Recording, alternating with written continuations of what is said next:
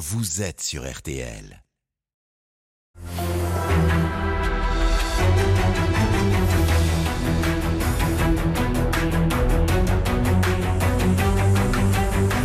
Le grand jury RTL Le Figaro LCI, Olivier Bost. Bonjour à tous et bienvenue dans ce grand jury. Bonjour Aurore Berger. Bonjour. Vous êtes députée des Yvelines et présidente du groupe des députés Renaissance à l'Assemblée nationale. Renaissance, c'est le parti d'Emmanuel Macron. Comment convaincre que la réforme des retraites est juste? La bataille de l'opinion, la mobilisation dans la rue, les grèves? Nous voilà dans le tourbillon de la réforme. Que peut-il se passer? C'est ce que nous verrons. Sur tous les sujets que nous allons évoquer, vous pouvez nous interpeller et poser vos questions à notre invité Aurore Berger. C'est avec le hashtag Le Grand Jury sur tous les réseaux sociaux et c'est Marie-Pierre Haddad qui va scruter Bonjour. ces réseaux sociaux et nous alertera avec cette alerte. Ça sera pendant toute l'émission. À mes côtés également pour vous interroger, Amélie Carwer de TF1 LCI. Bonjour Amélie. Bonjour. Et Jim Jarassé pour euh, Le Figaro. Et c'est Amélie qui vous pose la toute première question de ce grand jury. Concernant bien évidemment la réforme des retraites, selon un sondage, 67% des Français trouvent que la réforme est injuste. Selon l'Institut Montaigne, peu suspect, vous me l'accorderez, d'être sur la ligne de l'intersyndicale. Rejet massif dans toutes les professions, toutes les catégories, tous les secteurs. Un chiffre, 7%, des, 7% des actifs favorables à un report de l'âge légal de départ à la retraite. Je pourrais continuer comme ça. Comment vous allez convaincre que cette réforme, elle est juste? Déjà, je crois que le point de départ, c'est de reconnaître que cette réforme, elle demande des efforts à des millions de Français. Et donc l'idée, c'est pas de montrer les muscles euh, et de dire que cette réforme, elle doit être faite contre les Français. Elle est faite pour les Français. Elle est faite pour les Français les plus fragiles, c'est-à-dire ceux pour lesquels la retraite, c'est l'assurance de ce qu'ils ont réussi à travailler tout au long de leur vie. C'est ça qu'on met en place. C'est garantir qu'ils pourront partir à la retraite et qu'ils pourront partir à la retraite avec une retraite digne et financée. Et c'est ça le travail qu'on doit faire et qu'on doit engager évidemment avec les Quand députés la Renaissance. montagne, elle était aussi haute, aussi ardue, Oui. la pente, vous croyez franchement que vous allez réussir à la remonter auprès des Français? 7% des actifs favorables à un report de l'âge légal Vous croyez Je à crois. votre capacité à convaincre? Bah, sinon, je ne ferais pas de la politique. Si je ne croyais pas à notre capacité collective à convaincre, il faudrait que je fasse autre chose et qu'on fasse autre chose. Je crois à la force aussi des débats qu'on va pouvoir avoir, des débats qu'on va avoir sur le terrain auprès des Français, des débats qu'on aura si on ne nous transforme pas l'Assemblée nationale en ZAD. On aura des débats à l'Assemblée. Et- je pense que ces débats, ils sont nécessaires pour expliquer la réforme. Il y a des malentendus avec l'opinion aujourd'hui C'est ce que vous dites Je ne sais pas si ce sont des malentendus. Je dis juste qu'encore une fois, quand vous avancez avec une réforme des retraites, forcément, encore une fois, vous devez reconnaître que cette réforme, elle va demander un certain nombre d'efforts à des millions de Français, puisqu'on leur dit que oui, tout au long de leur vie, ils vont devoir travailler un peu plus. La question, c'est pourquoi on leur demande. Et c'est donc de rappeler pourquoi cette réforme, elle est nécessaire. Elle est nécessaire, encore une fois, parce qu'on ne saura plus, sinon, financer tout simplement notre système de retraite par répartition. Ou alors, il faut dire la vérité aux Français. Il faut leur dire qu'on va changer de système, qu'on va, aller, vers un système qui est plus un système de solidarité intergénérationnelle, qui est notre modèle et auquel nous croyons, mais qui serait demain un système par capitalisation qui favoriserait ceux qui auront les moyens de mettre de côté chaque mois. Ou alors, il faut leur dire qu'on va massivement devoir augmenter les impôts pour la financer. Ou enfin, qu'on va devoir baisser et baisser violemment les retraites de nos retraités actuels. Ça n'est pas le chemin que nous voulons emprunter. Le chemin que nous voulons emprunter, c'est celui de la solidarité et c'est celui de la protection des Français. Mais beaucoup de Français ont le sentiment, parce que vous parlez d'efforts, que les efforts sont toujours demandés aux mêmes. Je crois pas.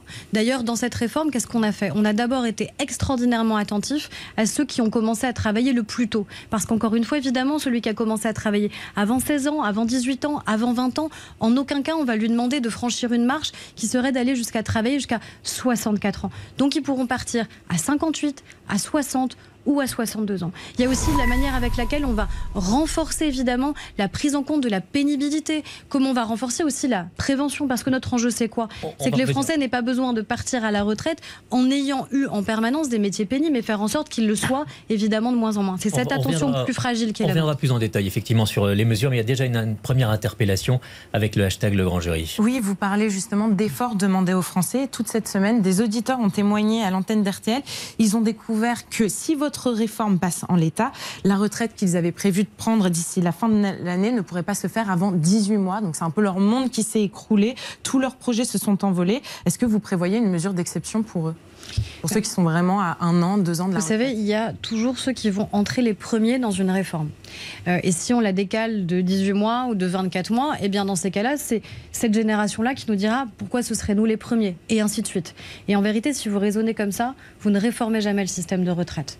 Donc je le dis encore une fois avec beaucoup d'humilité, je sais qu'il y a un certain nombre de Français, une majorité d'entre eux, qui va devoir faire un certain nombre d'efforts que nous allons collectivement faire. Moi aussi, les parlementaires, on doit tous faire des efforts pour permettre le financement. Par contre, je crois qu'il faut que cette réforme puisse se faire. Et donc en effet qu'elle puisse entrer en vigueur pour c'est la première génération concernée c'est à partir du 31 août de 1961.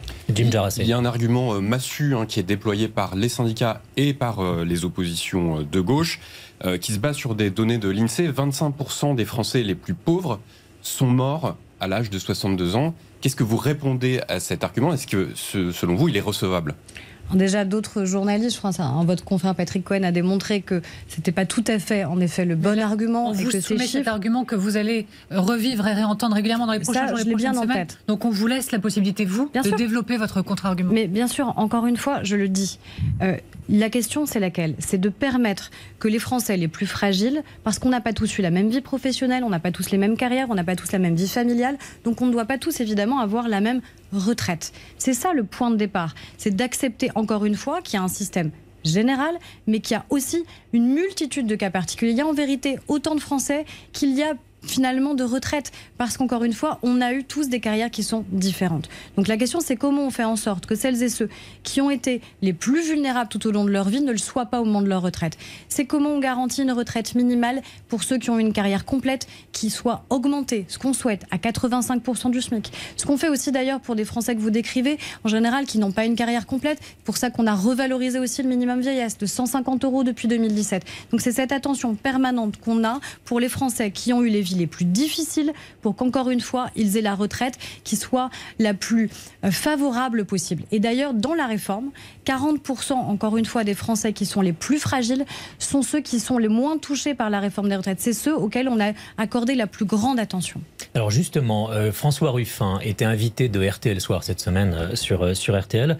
vous parlez d'une réforme juste. Lui pense que cette réforme est injuste pour les travailleurs les plus modestes. Écoutez-le. Ça sera deux ans de plus pour les auxiliaires de vie, ça sera deux ans de plus pour les caristes, ça sera deux ans de plus pour les femmes de ménage, ça sera deux ans de plus pour tous les travailleurs, toutes les travailleuses dont on disait pendant la crise Covid, dont le président de la République disait, il faudra se rappeler que notre pays tout entier repose aujourd'hui sur ces femmes et ces hommes que nos économies reconnaissent et rémunèrent si mal. Et ce sont eux qu'on devrait récompenser et qui, à l'inverse, vont se retrouver pénalisés par cette mesure, qui vont être les premiers pénalisés. La première ligne des travailleurs pénalisés, c'est vrai, c'est faux? Mais encore une fois, je ne peux pas dire autre chose que le fait que cette réforme, en effet, elle demande de partir un peu plus tard à la retraite. C'est le principe même de la réforme que de dire qu'on va décaler l'âge légal de départ à la retraite. Donc oui, ça veut dire que tous les Français vont devoir partir un petit peu plus tard. Mais qu'il va y avoir une prise en compte, parce qu'évidemment, François Ruffin n'en parle pas, évidemment de ceux qui ont commencé à travailler tôt, et aussi de la pénibilité. Les métiers qu'il décrit sont des métiers vraisemblablement où la pénibilité, elle est importante. Quand vous êtes une aide-soignante, quand vous êtes une auxiliaire de vie, quand vous vous déplacez euh, chez les Français, chez nos parents, chez nos grands-parents, que vous les portez pour pouvoir les soigner, par exemple, évidemment que ce sont des métiers pénibles. Et évidemment qu'ils doivent partir plus tôt que vous et moi, parce qu'on n'a pas eu, encore une fois, la même carrière. Donc, l'argument qu'il emploie, il est fallacieux, il le sait pertinemment au moment où il l'emploie. Je vois bien à quel point la France insoumise, notamment, cherche en permanence à engendrer le chaos. Ils cherchent à faire peur systématiquement. Je préférerais qu'ils aient envie d'entrer dans le débat parlementaire pour qu'on améliore le système de retraite, pour qu'on fasse en sorte que tous les Français aient une retraite digne. Parce qu'à la fin, ceux qui bloqueront la réforme bloqueront aussi tous les progrès sociaux que cette réforme permet. Ils bloqueront la retraite minimale à 1200 euros pour les Français. Ils bloqueront les critères de, pénibilité. On reparlera de ce qui vous attend euh, à l'Assemblée, mais ça fait beaucoup réagir sur les réseaux sociaux avec le hashtag Le Grand Jury. Oui, on a reçu un, message de Philippe qui, lui, ne comprend pas comment Emmanuel Macron a pu changer d'avis en seulement trois ans. En 2019, le président posait lui-même la question est-ce qu'il faut reculer l'âge de départ à la retraite? Et sa réponse était je ne crois pas. Donc ce genre de petite phrase n'a pas été oublié, notamment par Philippe et d'autres internautes. Est-ce que vous comprenez que ça les choque et qu'ils ne comprennent pas du tout cette réforme? Je comprends qu'il faut encore une fois qu'on explique la nécessité de la réforme. Et la nécessité de la réforme, c'est qu'en 25 ans, on risque d'avoir un déficit cumulé de 500 milliards d'euros. Je ne sais pas financer 500 milliards d'euros. Explique ce changement d'avis. c'est ce qui doit justifier, encore une fois, qu'on fasse à la fois une durée de cotisation. La durée de cotisation, c'est ce qui vous permet de calculer le montant de la retraite à laquelle vous avez droit et une durée, c'est-à-dire un âge légal à partir duquel vous avez le droit de partir à la retraite. C'est ça qu'on fait. Et on ne le fait pas dans la brutalité, on le fait de manière progressive pendant une dizaine d'années. On restera, même à 64 ans, l'un des pays européens où les Français pourront partir le plus tôt à la retraite. Quand vous comparez aux autres pays européens, la moyenne, elle avoisine plutôt les 65-66 ans. Je vois que d'autres pays, l'Espagne notamment, l'Allemagne se sont engagés sur 67 ans, que l'Italie est à plus de 69 ans en 2050. C'est pas le chemin que la France est en train d'emprunter. Il n'y a pas de brutalité dans la réforme. Il y a une nécessité à agir. Sinon, encore une fois, ceux qui paieront le prix de l'inaction et le prix du mensonge des autres, ce sont les plus fragiles. On parlait de l'argument euh, financier, Jim Si, si l'on parle de, de réforme juste, est-ce que finalement la meilleure réforme n'était pas celle qui a été présentée en 2019, c'est-à-dire une réforme universelle avec un système à points qui permet une meilleure prise en compte des carrières hachées et notamment euh, euh, les carrières des femmes qui, on le sait, euh, sont, sont souvent un peu hachées.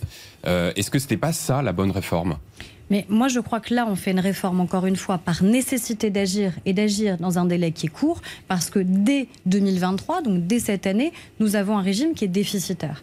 Mais est-ce que, en effet, les jalons qu'on a posés parce que la réforme, elle avait été adoptée à l'Assemblée nationale. Nous, on avait fait notre travail à l'Assemblée sur ce sujet. Eh bien, je crois que ces jalons qu'on a posés sur un régime universel, évidemment, sont les bons. Et peut-être qu'il faudra. Pourquoi, pourquoi vous ne vous les avez pas Mais parce que je crois qu'on a une nécessité, encore une fois, qui est d'agir vite, avec des mesures qui sont compréhensibles par tous les Français, qui sont simples et qui nous permettent, encore une fois, d'avoir cette capacité à répondre à une urgence qui est celle du financement tout simplement de notre régime de retraite. Est-ce que après sur un plus moyen long terme, il ne faudra pas faire converger les 42 régimes de retraite qui sont les nôtres, les 12 régimes de reversion qui sont les nôtres? Je pense que oui. Donc c'est pas Et la je dernière pense qu'on pourra retraites. Oui, voilà, Amélie c'est ça. Carrel. Vu notre génération, si on est très honnête, je pense qu'on en connaîtra peut-être d'autres Oui, avant coup, de prendre notre propre retraite. être tranquille en termes de réforme des retraites avec celle que vous mettez en application ou vous On souhaitez sait que c'est une réforme qui permet de garantir l'équilibre jusqu'en 2030. Ouais. C'est ça que nous avons euh, clairement dit. Et après, encore une fois, eh bien, nous verrons les autres projets qui seront présentés. Aujourd'hui, tous les projets alternatifs qui nous sont présentés nous mentent aux Français en disant qu'on peut décemment partir à 60 ans. Ça n'est pas vrai. Ça n'est pas vrai Donc, parce qu'on ne peut pas le 2030. financer. On se revoit en 2030 pour une nouvelle réforme. Je ne sais pas si je serai là, ça c'est pas moi qui en décide. Hmm. Ce qui est certain, c'est qu'encore une fois, on peut décider aujourd'hui. Et notre responsabilité, nous parlementaires, je suis ici avec Eric Woerth qui a porté une réforme des retraites, qui a eu le courage de la faire.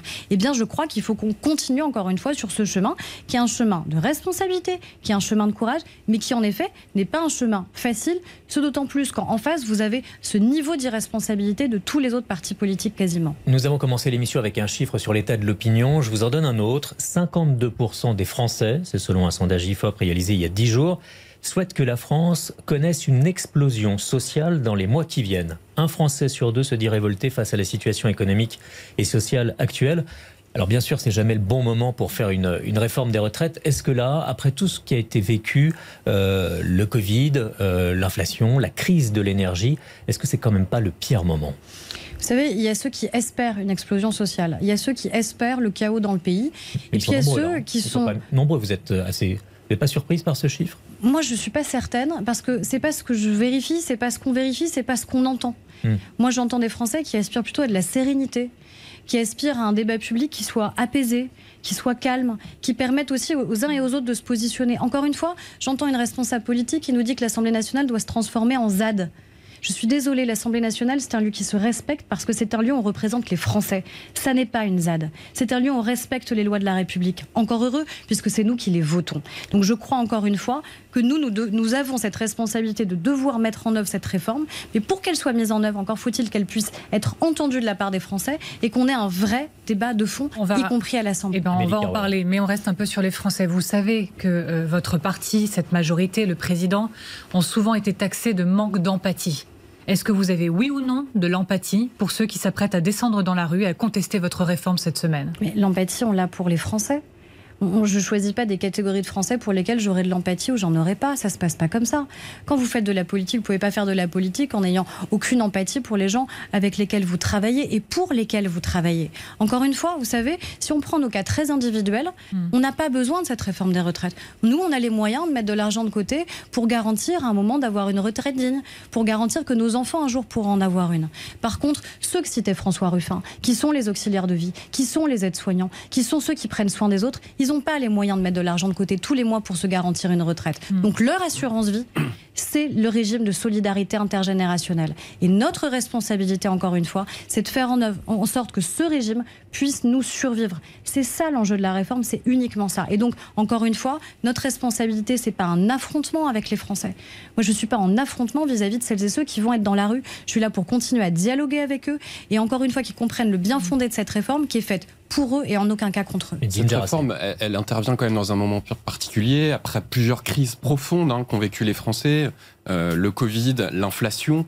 Euh, Est-ce que vous misez sous, sur une forme de résignation, de fatigue des Français, qui Du ferait genre. que peut-être ils ne descendraient pas dans la rue parce qu'ils ont d'autres problèmes à gérer en ce moment? Non, parce que je crois que euh, espérer une résignation, une fatigue des Français, ce serait assez insultant en vérité vis-à-vis des Français. Donc moi, c'est pas ce que j'espère. Ce que j'espère, c'est qu'encore une fois, on puisse avoir un débat qui soit sain et serein. Euh, j'espère qu'on l'aura, je le redis, à l'Assemblée nationale, j'espère qu'il existera au Sénat, et j'espère qu'on l'aura tout simplement avec les Français. On va animer des réunions publiques partout en France pour, encore une fois, expliquer ce qu'est la réforme et donc se confronter à des points de vue qui sont différents des nôtres. Mais je crois qu'à la fin, cette réforme, elle sera adoptée parce qu'elle est nécessaire et parce qu'elle est juste surtout. Dans le précédent quinquennat, on a connu deux moments de mobilisation euh, très fortes, les gilets jaunes et puis déjà les retraites en, en 2019. Est-ce que vous misez sur une euh, mobilisation moindre? Je ne peux pas préjuger de la mobilisation euh, qui existera. Les organisations syndicales euh, ont appelé à une mobilisation et encore une fois, c'est leur droit absolument souverain et je le respecte. D'ailleurs, je, je note qu'elles sont assez euh, euh, agacées, pour pas dire autre chose, qu'un parti politique, en l'occurrence LFI, ait appelé à, à une mobilisation. Ça n'est pas comme ça normalement que les luttes sociales, on va dire, s'organisent dans notre pays. Ce sont les organisations syndicales, parce que sinon, c'est un risque de débordement. Ça, et je crois que personne ne le souhaite. Pardonnez-moi, Aurore Berger, cette euh, polémique qui concerne LFI et peut-être les syndicats, est-ce que c'est pas l'arbre qui cache la forêt d'une unité comme on n'en a pas vu depuis 12 ans des syndicats face à votre réforme? Mais je peux comprendre encore une fois que le point de départ soit des syndicats qui ne souhaitent pas qu'on puisse décaler euh, l'âge légal de départ à la retraite. Moi, ce que je constate néanmoins, c'est qu'on a eu une concertation avec les syndicats, qu'aucun d'entre eux n'a claqué la porte. Aucun. Ils sont venus à toutes les négociations, à toutes les concertations. Et les points d'amélioration de la réforme, on les doit aussi aux syndicats. On les doit aussi à la CFDT. Et j'aimerais que Laurent Berger le dise, parce que c'est aussi, en vérité, grâce aux concertations qu'on a amélioré les points sur la pénibilité, qu'on a amélioré les sujets sur les carrières longues, sur la question des femmes. Parce que les syndicats dans notre pays, je crois à leur utilité quand c'est dans la concertation et dans la négociation. Justement, vous citiez euh, Laurent Berger, Marie-Pierre Haddad. Oui, il a mis en place une pétition en ligne pardon, contre la réforme des retraites qui a dépassé les 300 000 signatures. Et dans une interview au Parisien, il estime que s'il n'y a pas de mobilisation énorme dans la rue, de toute façon, ce ressentiment, c'est le mot qu'il emploie, s'exprimera autrement. Et il dit s'exprimera dans les urnes, notamment aux côtés de l'extrême droite. Est-ce que vous pensez que la réforme des retraites, elle peut euh, renforcer l'extrême droite et Marine Le Pen? Je ne crois pas. Je crois que c'est de rien le faire. ressentiment savez, Je crois ça. que le, le principal sujet aujourd'hui qui est posé aux hommes et aux femmes politiques, c'est leur utilité. Est-ce que voter, ça a encore du sens? Est-ce que voter, ça change encore des vies ou pas? C'est ça la question systématiquement qui nous est posée. Est-ce qu'on a encore du pouvoir et une capacité à agir? Je crois profondément que la capacité d'action, elle est d'abord à l'Assemblée nationale. Qu'elle est, encore une fois, dans le suffrage que les Français nous ont exprimé, dans la capacité qu'on a ensuite à changer profondément les vies des gens.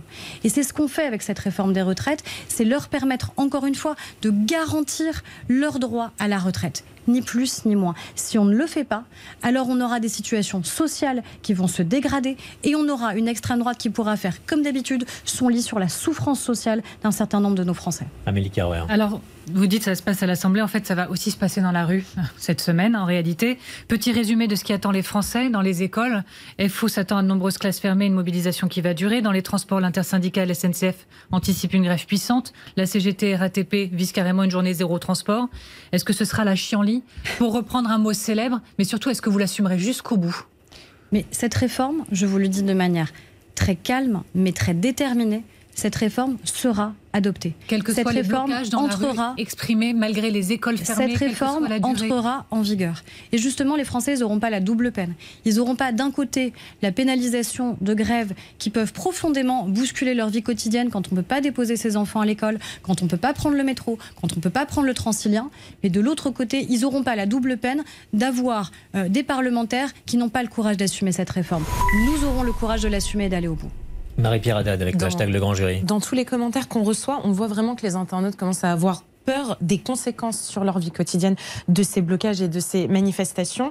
Euh, est-ce que vous leur dites tout simplement, mais préparez-vous, ça va arriver et euh, voilà, ce n'est qu'une façon de la part des syndicats de montrer les muscles et il faut s'y faire. Il y a un droit de grève qui existe dans notre pays. On n'est pas là pour, encore une fois, empêcher ce droit de grève. C'est évidemment pas notre objet. Par contre, on a un service minimum qui existe dans les transports et qui doit être exercé à la RATP et à la SNCF. On a un service minimum d'accueil à l'école. Et je demande aux collectivités d'être particulièrement mobilisées pour permettre, encore une fois, d'accueillir les enfants parce qu'il y a un certain nombre de parents qui n'auront pas la possibilité, encore une fois, d'avoir une alternative pour les faire garder s'ils souhaitent aller travailler. Donc je crois que c'est une mobilisation collective, de solidarité qui doit pouvoir exister. Encore une fois, il y a un droit de grève qui existe dans notre pays. Ce droit de grève n'est pas un droit de blocage, n'est pas le droit d'entraver les Français qui veulent aller travailler. Et heureusement, le législateur a bien fait les choses parfois, et notamment sur les services minimums qui existent dans les bah, transports et à l'école. On a vu que ça fonctionnait pas forcément très bien en décembre. C'est notre responsabilité. Emmanuel Macron a parlé d'améliorer ce, ce C'est notre responsabilité, encore une fois, de le faire. Ce qui s'est passé, c'est aussi autre chose. C'est une dégradation euh, du niveau de service. C'est dommage d'ailleurs que la présidente de région ait choisi pile ce moment-là pour augmenter le prix du tarif Navigo. Je crois qu'elle aurait pu différer cette décision, voire même y renoncer. Est-ce qu'il faut une loi, selon vous, pour améliorer ce service minimum euh, dans les, mois qui viennent, très rapidement pour euh, Écoutez, vraiment agir sur le quotidien des Français? Si on doit aller plus loin, je pense qu'on sera prêt à le faire sans aucune entrave évidemment au droit de grève, tout simplement pour garantir aux Français qui n'ont pas d'autre choix que de prendre les transports, eh bien qu'ils puissent évidemment continuer à aller travailler. Donc moi, si on voit que les blocages sont trop importants et que ça nécessite qu'on puisse faire évoluer la loi, je crois qu'on fera évoluer la loi. Avant cela, il y a un autre secteur qui va être touché par les grèves, c'est celui de l'énergie au sens large. La CGT menace d'un arrêt de la production dans les raffineries, ce qui veut dire euh, assez rapidement plus d'essence, euh, d'un ralentissement de la production électrique aussi dans les, dans les centrales nucléaires. Est-ce que là-dessus, vous dites qu'il faut tout de suite réquisitionner une forme de réquisition préventive euh Déjà, je pense qu'il ne faut pas créer nous-mêmes de mouvements de panique. Je voyais déjà dans les stations-service un certain nombre euh, d'automobilistes euh, qui, évidemment, par crainte, par anticipation, se ruaient, ce que je peux comprendre. De se dire autant anticiper, faire le plein tout de suite. Il ne faut pas nous-mêmes qu'on génère un risque de pénurie, alors qu'aujourd'hui, il n'y a pas. Parce qu'on a vu ce qui s'était passé à la rentrée. Mais on l'a fait. Donc on sait faire on sait réquisitionner s'il y a besoin de le faire. Et je vous avais vu très clairement que ni la Première ministre ni le Président de la République n'ont tremblé sur ce sujet. Donc s'il y a besoin, ils le feront et on sera à leur côté évidemment pour qu'ils le fassent. Je pense que ce n'est pas le bon moment pour tout de suite commencer à générer de l'inquiétude et de l'angoisse. Aujourd'hui, il n'y a pas de sujet, on peut faire son plein dans notre pays et je crois qu'il faut aussi appeler à la responsabilité des uns et des autres. On a vécu des moments dans nos raffineries qui ont été vraiment extrêmement compliqué pour nos compatriotes. On ne peut pas avoir une poignée, hmm. parce que c'était une poignée de personnes qui génèrent une pagaille pour des millions de Français. Et ça, à un moment, bah, l'autorité de l'État, elle s'applique et les réquisitions, elles se sont appliquées. À plusieurs reprises ces dernières minutes, vous appelez en gros euh, euh, certains Français à la responsabilité.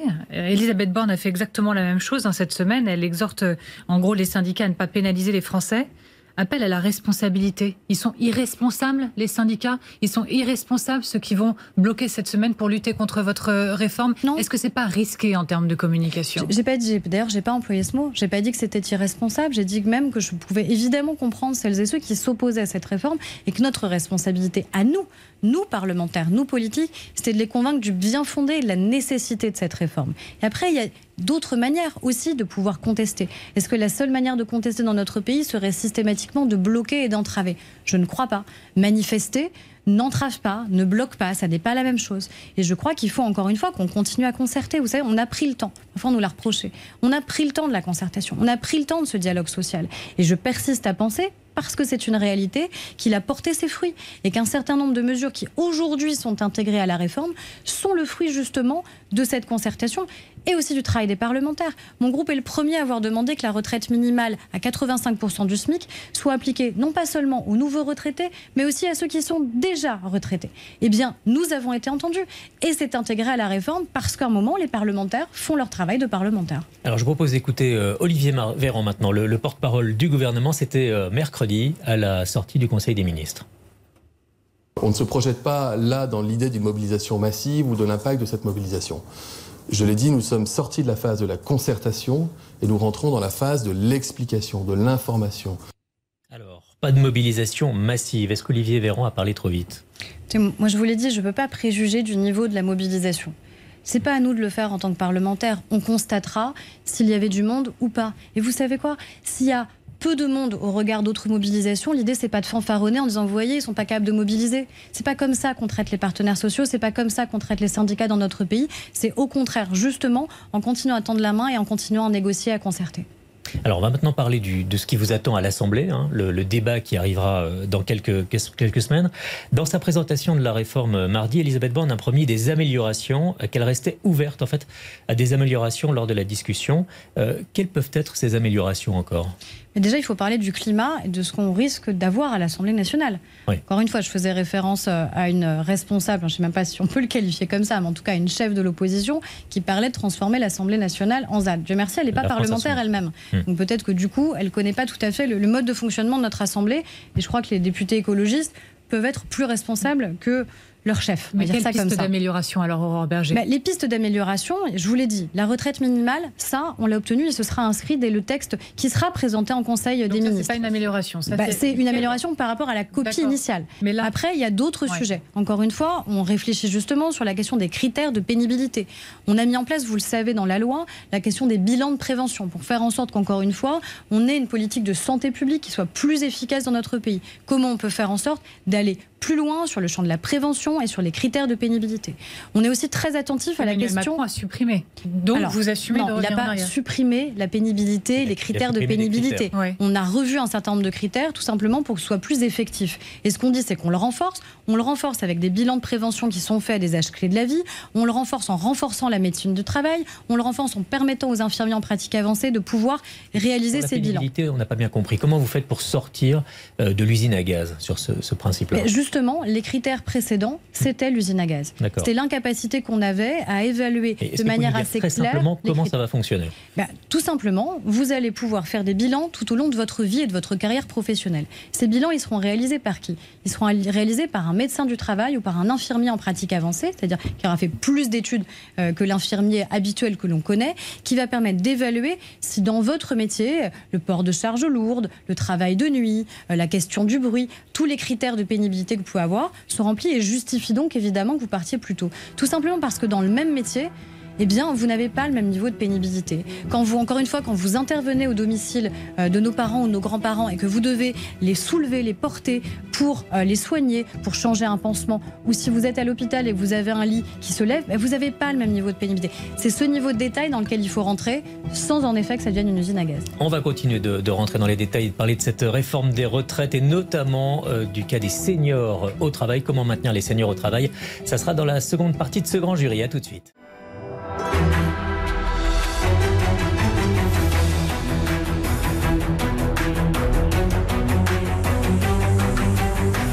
Suite du grand jury RTL Le Figaro LCI. Olivier Bost. Aurore Berger, la présidente euh, du groupe Renaissance à l'Assemblée nationale, est notre invitée ce dimanche. Nous allons continuer encore quelques instants de parler des retraites. Jim Jarassé. Oui, il y a une question sur les actuels euh, retraités. Ils ont un niveau de vie plus important que les retraités chez nos voisins européens, pourquoi ne pas les mettre à contribution, ne pas les solliciter dans cette euh, actuelle réforme? Mais c'est peut-être bien qu'ils aient un niveau de vie qui soit plus élevé ah, que celui de nos voisins. Moi, je me félicite encore une fois que nos retraités, j'allais dire, payent pas l'addition. Et je trouve que c'est plutôt bien, encore une fois, qu'on puisse préserver. est-ce que les Mais les retraités contribuent, ils contribuent avec la CSG, vous le savez bien. Donc, on a déjà une contribution qui pèse sur les retraités.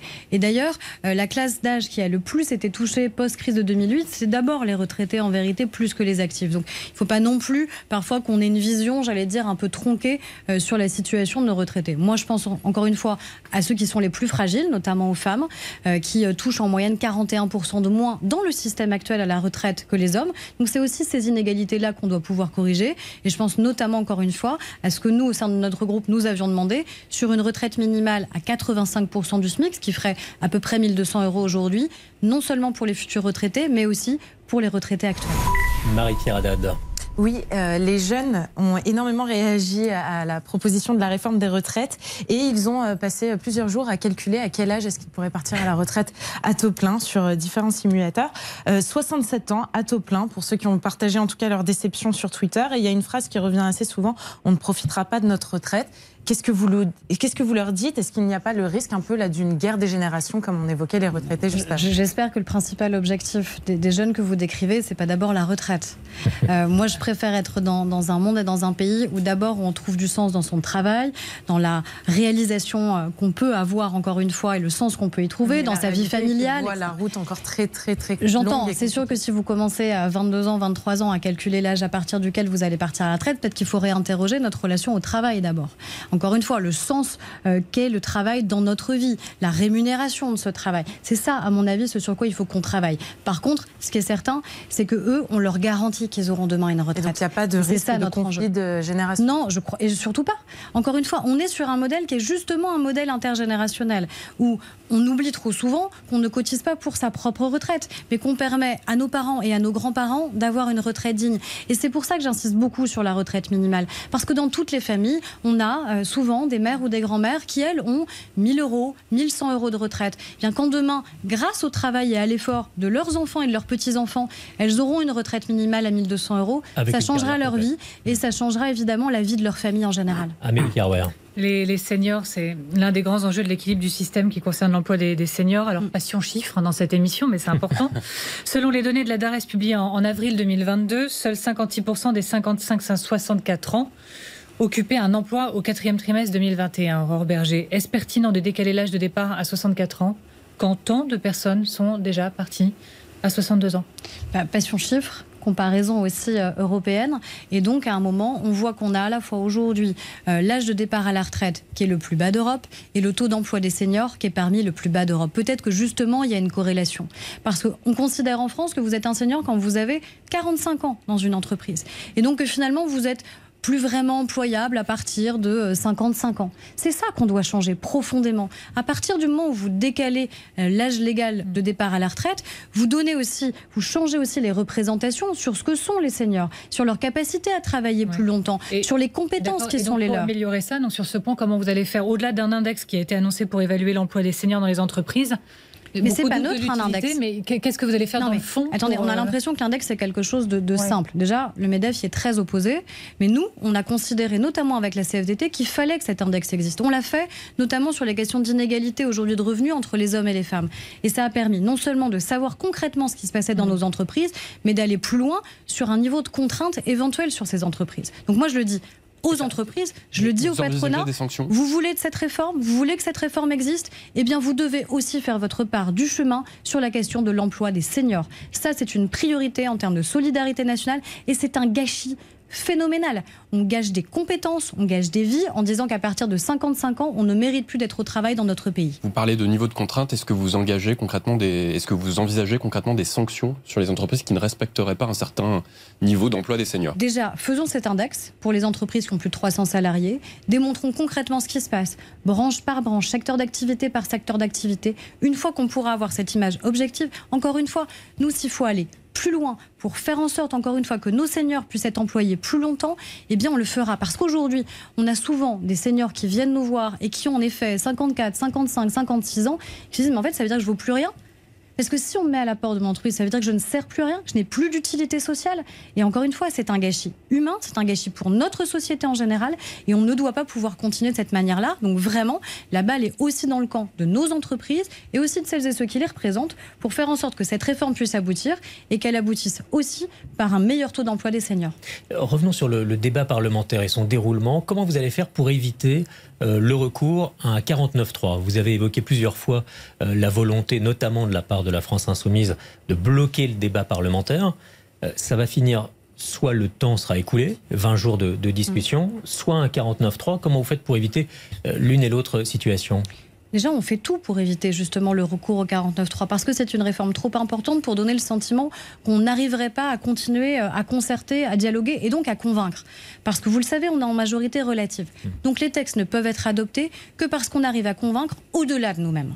Et c'est ce qui s'est passé sur tous les textes à l'Assemblée nationale, à part les textes budgétaires. Obstruction parlementaire. Euh, la France insoumise, par exemple, promet 75 000 amendements, 1000 amendements par député. Comment vous faites?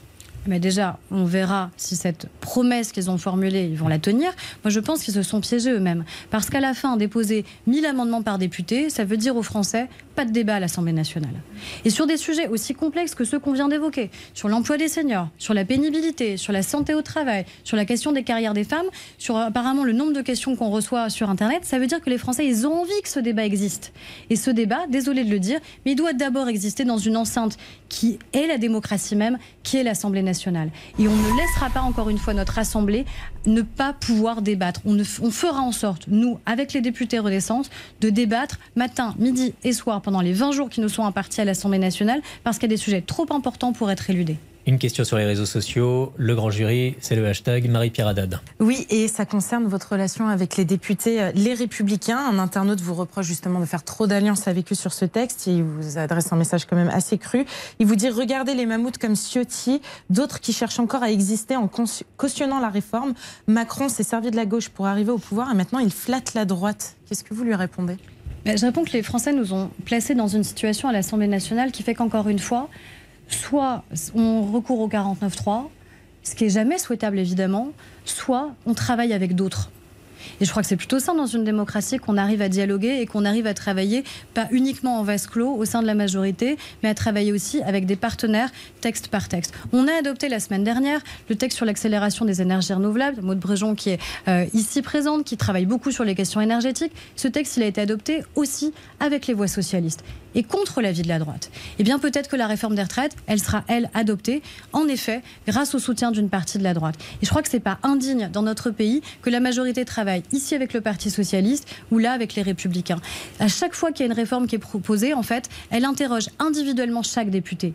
Chaque député, pas son groupe politique, pas son appartenance politique, sur est-ce que cette réforme, elle est utile pour le pays ou est-ce qu'elle ne l'est pas. C'est ça que les Français nous demandent et uniquement ça. Jim Oui, il y a un ancien Premier ministre qu'on a entendu euh, à nouveau euh, cette semaine. Il s'agit euh, d'Edouard Philippe qui a appelé dans le point à la fin du quoi qu'il en coûte. il est contre le principe d'acheter la paix sociale, je le, cite, en faisant des chèques. Qu'est-ce que vous lui répondez? Est-ce que vous y voyez une façon de, de s'attaquer à l'actuel gouvernement et notamment Bruno Le Maire? Je crois qu'Edouard Philippe a été un Premier ministre extrêmement utile pour notre pays parce que justement il a déployé d'abord le quoi qu'il en coûte. Parce que pendant la crise qui a été la nôtre, euh, notamment au moment du, du Covid, au tout début du Covid, on a fait un choix stratégique, humain, social, solidaire, qui était de dire que l'État ne pouvait pas laisser tomber les Français qui, à un moment, voyaient leur emploi de facto être stoppé parce qu'il y avait le confinement. Et donc, il a fait ce choix-là, Edouard Philippe. Et il a eu raison de le faire. Et nous, ce qu'on fait aujourd'hui, c'est pas le quoi qu'il en coûte, c'est même surtout pas le n'importe quoi qu'il en coûte. On fait des choix on fait des choix en responsabilité pour dire qu'en effet, il n'y a pas d'argent magique, qu'il n'y en avait pas plus en 2018, en 2020 qu'il y en a aujourd'hui. 180 milliards d'euros qui ont été dépensés euh, dans le cadre de la crise Covid. Mais on a eu raison de le faire j'assume cette dépense publique. Parce que c'est cette dépense publique qui fait qu'on a le taux de chômage aujourd'hui le plus bas depuis 15 ans, qu'on a un taux d'emploi des jeunes qui augmente, qu'on a une réindustrialisation dans notre pays, qu'on a en fait des Français qu'on n'a pas laissés sur le carreau et qui n'ont pas sombré dans la pauvreté, alors que malheureusement, c'est ce qui aurait pu se passer si on ne l'avait pas fait. Mais encore une fois, le quoi qu'il en coûte, à un moment, eh bien, c'est pas le n'importe quoi qu'il en coûte. Mais on le fait. Et les mêmes qui, en général, nous disent baisser la dépense publique sont les mêmes qui nous demandent de l'augmenter. Et c'est notamment ce qui se passe sur la question énergétique, vous le voyez bien. Est-ce qu'on aurait dû dire aux Français, mais c'est pas grave, vous allez payer à 100% l'addition et vous allez voir vos factures d'électricité et de gaz augmenter de 120% ou de 150%. Ben non, avec Bruno Le Maire, on a fait un autre choix qui était de dire ce sera maximum 15% en France. Ben, je peux vous dire, demandez à tous les Français qui sont frontaliers et qui voient euh, des voisins en Belgique ou dans d'autres pays voir leurs factures multipliées par deux, par trois ou par quatre, s'ils ne sont pas heureux de vivre en France, je crois qu'on a la chance d'être dans ce pays. Alors, il n'y a pas que les retraites à, l'Assemblée nationale, il y a aussi ce que, ce que ça coûte quand on va dans un, dans un super ou un hypermarché. Une proposition de loi Renaissance, en discussion la semaine prochaine euh, à l'Assemblée, veut interdire les très grosses promotions aux hyper et supermarchés et donner le dernier mot euh, sur les prix aux producteurs. On va écouter euh, Michel-Édouard Leclerc, qui était notre invité dimanche dernier dans ce grand jury. Ce que je demande à l'État, c'est d'arrêter de nous taper et de nous opposer à d'autres professions ou de nous utiliser indûment. Ça, c'est un message très clair. D'ailleurs, avec les PME, pour euh, passer les augmentations d'énergie, ils nous ramènent, euh, il n'y a pas de problème, ils nous ramènent leur facture énergétique. Mais quand vous vous appelez Nestlé, Mars, euh, Mondelez et même Le Sieur et tout ça, quand on vous dit c'est plus 20%, vous dites attendez, c'est chez nous, c'est dans nos magasins que ça va se passer. Donc dites-nous ce qui a augmenté à ce prix-là. Alors qu'est-ce que vous répondez à Michel-Édouard Leclerc qui fustige hein, cette proposition de loi en disant ça va nous bloquer, on va être obligés, nous, d'augmenter les prix que nous demandent les industriels? Ah, Je lui réponds plusieurs choses. La première, c'est que je vois qu'il a fait une grande campagne de publicité euh, qu'il a achetée aujourd'hui dans la presse. J'aurais préféré qu'il utilise l'argent de cette campagne de publicité pour mieux rémunérer, par exemple, nos arboriculteurs. Je vois que malheureusement, ce week-end, on a des producteurs de pommes qui ont dû dessoucher leurs pommiers. Tout ça pourquoi? Parce qu'ils demandent une augmentation du prix du kilo de pommes de 20 centimes d'euros. Je crois que les Français, ils préfèrent acheter une pomme française 20 centimes peut-être plus cher, ou peut-être un peu moins d'ailleurs si la grande distribution baisse ses marges, plutôt que d'avoir des pommes polonaises qui sont importées et bourrées de pesticides. J'ai fait, sur le sujet. J'ai fait le test ce matin, je suis allée voir sur le drive Leclerc le prix de la pomme la manière avec laquelle elle est vendue en marque de distributeur. Vous savez, les marques qui sont directement faites par Leclerc, c'est 1,25€. 30 centimes payés aux producteurs de pommes, vendus 1,25€. Je dis aussi que les prix qui ont le plus augmenté dans la grande distribution, ce pas les prix des grandes marques qu'ils fustigent, ou les prix de nos TPE, nos PME, ce sont ses propres marques. Et c'est pareil chez Intermarché, c'est pareil chez Carrefour, les marques de distributeurs. Les légumes, je suis allée vérifier, ça a augmenté l'année dernière de 20% en moyenne, les 20% qu'il évoque, pour les marques de distributeurs. Alors que les marques nationales, ça a augmenté de 10%. Donc ça veut dire que les hausses, il les accepte quand ça le concerne lui-même et quand ses marges peuvent augmenter, mais ça, il n'est pas d'accord par contre quand on peut mieux payer nos TPE et nos PME. Donc la loi qu'on propose, elle est très claire. Elle dit que dans notre pays, on a 17 000 industriels, on a 400 000 agriculteurs qui aujourd'hui sont obligés de négocier avec seulement quatre centrales d'achat. Des centrales d'achat au passage, qui sont partis à l'étranger. Parce que Système U préfère maintenant être en Suisse et s'expatrier en Suisse, alors qu'il fait 95% de son chiffre d'affaires en France. Parce que Leclerc s'est expatrié en Belgique, alors qu'ils font 95% de leur chiffre d'affaires en France. Donc ce que je dis aux Français, c'est qu'encore une fois, face à l'augmentation du prix des matières premières, face à l'augmentation du prix de l'énergie, chacun doit prendre sa part. L'État prend sa part en protégeant les Français de l'inflation. L'État prend sa part en protégeant les entreprises des prix de l'énergie. La grande distribution doit aussi prendre sa part. Elle doit et elle peut rogner sur ses marges. Et ce qu'on dit, c'est qu'à la fin des négociations commerciales, s'il n'y a pas d'accord entre l'industriel et la centrale d'achat, eh bien tout simplement l'industriel a le droit de dire, vous savez, j'arrête de livrer parce que vous livrez me coûte plus cher. Je perds de l'argent à chaque fois que je vous livre mes la, produits. La question, c'est est-ce que cette loi va faire flamber les prix alors qu'on est déjà dans une période d'inflation importante? Mais je vous donnais l'exemple de la pomme, mais des légumes, je peux vous en donner tellement d'autres, encore une fois. Donc moi, ce que je dis profondément, on est les premiers à avoir protégé le pouvoir d'achat des Français. On l'a fait et on continuera à le faire. On a revalorisé tous les minima sociaux. On a revalorisé le SMIC. On a fait en sorte que les heures supplémentaires soient mieux payées. Donc on protège le pouvoir d'achat des Français face à l'inflation. On renforce les salaires. Et on doit continuer. Mais encore une fois, moi je ne veux pas être responsable de milliers de William Sorin dans notre pays qui feront que sur tous nos territoires, mmh. dans toutes nos circonscriptions, eh bien nous aurons des entreprises qui seront obligées de fermer parce que nous n'avons pas pris nos responsabilités. La loi aujourd'hui est mal faite. La loi aujourd'hui, elle impose à l'industriel de vendre même s'il vend à perte. Ça n'est pas possible personne n'accepterait de venir travailler le matin en faisant un chèque pour avoir le droit de travailler. C'est pas comme ça que ça doit se passer. Leclerc est clair. Merci beaucoup, Amélie Carwer. Oui, on n'a pas évoqué autre sujet à l'Assemblée nationale euh, cette semaine, en revanche passée. Hein. L'actualité, le retour d'Adrien Quatennens. Il siège en non inscrit pour une durée de 4 mois. Vous l'avez déjà dit, pour vous, c'est pas normal. Depuis, Jean-Luc Mélenchon estime il l'a déclaré, qu'il a eu raison, Adrien Quatennens, de revenir. Quatennens a été longuement puni, affirme le chef de file des Insoumis. Vous lui répondez quoi? La seule qui a été punie, c'est l'ex-compagne d'Adrien Quatennens qui a été frappée. Et je crois que sur ce sujet-là, l'indécence de Jean-Luc Mélenchon, elle monte d'interview en interview. Indécence? Je crois que Jean-Luc Mélenchon est disqualifié. Disqualifié pour parler aux Français, disqualifié pour parler aux femmes, disqualifié demain pour être candidat à l'élection présidentielle. Quand on n'arrive pas à mettre son amitié de côté pour quelqu'un, parce qu'on considère que finalement frapper sa femme, c'est pas si grave, c'est une insulte qu'on envoie à toutes les femmes qui, elles, sont victimes de violences conjugales, qui n'arrivent pas pour plein de raisons à porter plainte, à partir, qui se sentent pas accompagnées, qui se sentent rejetées dans les procédures qui sont les leurs. Donc je suis désolée, je persiste à penser que ce serait indécent qu'Adrien Quatennens ose revenir à l'Assemblée nationale, que nous, nous ne le laisserons pas passer et que nous avons déposé une proposition de loi pour faire en sorte que ceux qui seraient condamnés condamné pour violence conjugale ou intrafamiliale est une peine complémentaire d'inéligibilité. On va y revenir, mais Jean-Luc Mélenchon, il dit il devra regagner ses galons, il le sait. En parlant d'Adrien Quatennens, vous ferez tout pour empêcher Adrien Quatennens de regagner ses galons. Comment, au-delà de la loi, vous allez faire là, concrètement? Vous il, va croyez, il va revenir à l'Assemblée. Mais vous croyez sincèrement qu'on va s'asseoir tranquillement à côté d'Adrien Quatennens en plein pendant le débat sur la réforme des retraites, qu'on va l'entendre parler de la retraite des femmes, qu'on va l'entendre parler des difficultés sociales. Aurore Berger mais je pense qu'il n'y a pas un député de mon groupe, et j'espère bien au-delà de mon groupe, qui peut se dire qu'il peut siéger tranquillement à côté de quelqu'un qui a été condamné pour violence conjugale. S'il ne revient pas mm. lui-même à la raison, si son propre groupe politique n'est pas en capacité de comprendre que ça crée un précédent qui est qu'encore une fois une insulte faite à toutes les femmes, alors oui, moi je le dis, je ferai suspendre une séance s'il le faut, et peut-être même deux, et peut-être même trois, parce que je considère que le simple fait de m'asseoir à côté de lui est une insulte que j'envoie à toutes les femmes qui encore une fois, lutte sur la question des violences faites aux femmes. ce qui vous attend une fois que vous avez fait, euh, vous avez fait cette déclaration. À chaque fois que vous vous exprimez sur le sujet, hmm certains vous renvoient à ce qui s'est passé avec Damien Abad. Ou encore certains rappellent que les, les macronistes qui dénoncent aujourd'hui le retour d'Adrien Quatennens à l'Assemblée étaient beaucoup plus silencieux l'an dernier quand il s'agissait de réagir à l'investiture de Jérôme Perra, lui aussi condamné pour violence conjugale. Est-ce que c'est faux? Et est-ce que vous balayez assez devant votre porte? Vous le savez très bien que ces, réactions, elles sont certainement déjà sur Twitter je pendant qu'on parle. Je sais et je savais pertinemment que j'aurais cette question. Alors? Je réponds que la seule vérité dans une démocratie qui peut exister, c'est la vérité judiciaire que ça n'est pas à vous, que ça n'est pas à moi, que ça n'est pas à nous de dire qui est innocent, qui est coupable, qui dit la vérité, qui a raison ou qui a tort. Ou alors, on vit plus dans un état de droit. Mais là, il a été condamné. Et je le dis de manière la plus claire qu'il soit.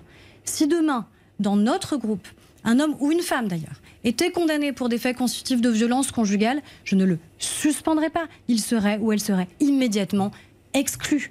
Là, il est juste suspendu, comme si au bout de quatre mois, finalement, il, comme dit Jean-Luc Mélenchon, regagnait suffisamment ses galons. La question n'est pas qu'il soit un bon parlementaire pour s'opposer à la réforme des retraites. La question, c'est qu'encore une fois, il a porté un coup à son ex-compagne et qu'il a été condamné pour cela. Sa place ne peut plus être à l'Assemblée nationale. Et une réaction sur euh, les réseaux sociaux. Marie-Pierre Haddad. Exactement sur ce sujet. Donc, vous avez dit que vous avez déposé une proposition de loi. Euh, un internaute vous dit allez jusqu'au bout, Aurore Berger, et demandez l'inégibilité totale pour tous les politiques, du maire au président, et qu'ils soient condamnés pour n'importe quel motif que ce soit. Est-ce que vous êtes d'accord à aller jusque-là? Alors, soit pas forcément sur le sujet des violences. Peut-être en 2017, on a porté une loi justement euh, qui permettait de créer ces fameuses peines complémentaires d'inéligibilité. Ce n'est pas ensuite les parlementaires qui la prononcent, ce sont évidemment les magistrats qui la prononcent. Donc il n'y a pas en France d'automaticité de la peine.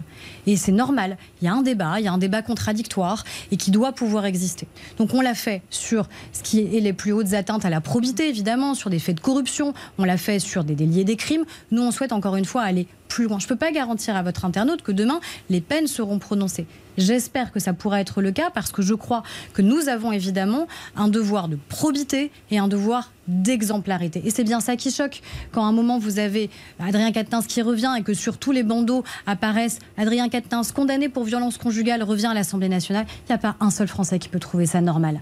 Ça n'existe pas en fait. Parce que si demain ça arrivait dans votre entreprise, si demain ça arrivait dans votre association, si demain ça arrivait dans votre cercle familial, vous ne pourriez pas sincèrement lui ouvrir les portes comme si de rien n'était. Alors, plus léger maintenant, mais un sujet qui a aussi fait beaucoup réagir cette semaine, c'est la prise de position de Brigitte Macron.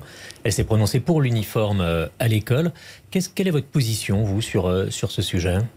Écoutez, sur ce sujet, de manière assez euh, transparente, il y a un vrai débat qui anime mon groupe parlementaire.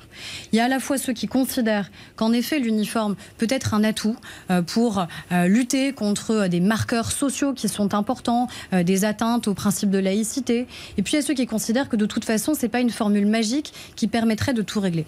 Ce que je constate surtout, c'est qu'en vérité, en ayant à nouveau ce débat, et c'est sain qu'on l'ait, eh bien, on voit tout ce qui se cristallise aujourd'hui sur notre école. La question du harcèlement, avec le drame qu'on a malheureusement euh, tous euh, vécu, je pense euh, très intimement, du petit Lucas, qui a mis fin à ses jours à seulement 13 ans, vraisemblablement parce qu'il était victime de harcèlement en raison de son orientation sexuelle. Ces faits de harcèlement-là, quand vous êtes parent et même quand vous ne l'êtes pas, évidemment, ce sont des sujets qui vous touchent particulièrement et qui touchent aujourd'hui de plein fouet notre école. La question de la mixité sociale, la question aussi de la laïcité. Donc, il y a tout ça qui aujourd'hui se cristallise sur l'école. quelle que soit la réponse demain sur uniforme ou pas uniforme, c'est pas ça qui réglera tout, mais c'est un débat qui est sain qu'on, qu'on puisse avoir et on l'a évidemment dans notre groupe. Très rapidement, Berger, est-ce que c'était le rôle de Brigitte Macron de prendre cette euh, position le jour où euh, le Rassemblement national déposait une proposition de loi euh, justement en faveur de l'uniforme? Est-ce que c'est le rôle de la Première Dame bah, finalement de, de, faire intrusion dans le débat parlementaire? Bah, vous savez, moi, je suis pas tout à fait pour l'invisibilisation des femmes, ou l'effacement des femmes, ou le fait qu'elles n'aient d'autre choix que de se taire. Je crois qu'elle a heureusement le droit de pouvoir parler et vraisemblablement ça a beaucoup intéressé, sinon vous ne me demanderiez pas aujourd'hui de le commenter. Donc j'ai l'impression que ça a intéressé les lecteurs euh, du Parisien et vraisemblablement un peu euh, au-delà. Et puis après, il y a notre travail parlementaire. Il se trouve qu'on a eu en effet ce débat euh, et qu'on a dit très clairement non à la proposition de loi du Rassemblement national parce qu'ils avaient fait aucune audition, ils avaient ni interrogé les enseignants, ni interrogé les parents d'élèves, ils avaient fait aucun déplacement, ils disaient pas comment ils le finançaient. Et donc on a pris nos responsabilités de parlementaires. Nous, on travaille sérieusement sur un sujet qui est sérieux.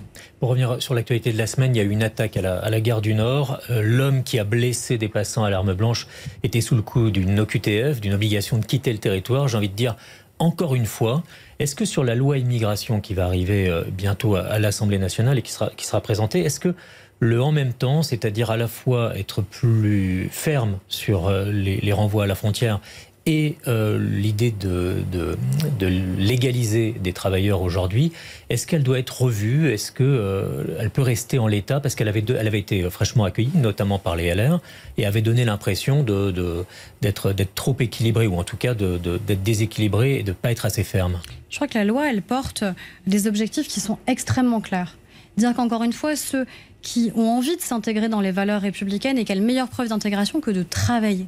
On a des gens aujourd'hui qui sont euh, toujours pas français, qui sont parfois en situation irrégulière, mais qui travaillent depuis des années. Et sans eux, le principe de régularisation. sans eux, on va être clair. On a un certain nombre de nos entreprises qui tourneraient pas. On va arrêter à un moment la mascarade sur ce sujet-là. Et d'ailleurs, qui sont les premiers qui nous demandent ces régularisations? Ce sont les chefs d'entreprise sont les chefs d'entreprise qui nous disent à un moment, on a des gens qui aujourd'hui sont parfaitement vous intégrés. Vous défendre cet équilibre, même s'il a été très mal accueilli par les LR. L'équilibre, pour moi, la question bah, n'est pas. présenté comme ça par. Moi, je vous donne ma réponse. Par Gérald Darmanin et Olivier Ma réponse, c'est que, encore une fois, je pense que les Français, ils cherchent pas un équilibre sur les questions d'immigration. Ils cherchent de la clarté. Et pour moi, la clarté, c'est de reposer en, fait, en fait sur deux aspects se dire que ceux qui sont parfaitement intégrés dans nos valeurs républicaines et intégrés par le travail méritent de rester. Que ceux qui, par contre, enfreignent nos lois, enfreignent nos principes, eux n'ont aucune raison de rester sur notre sol et donc doivent être conduits à la frontière. Merci beaucoup, Aurore Berger, pour euh, ce grand jury. Bon dimanche à tous. À dimanche prochain.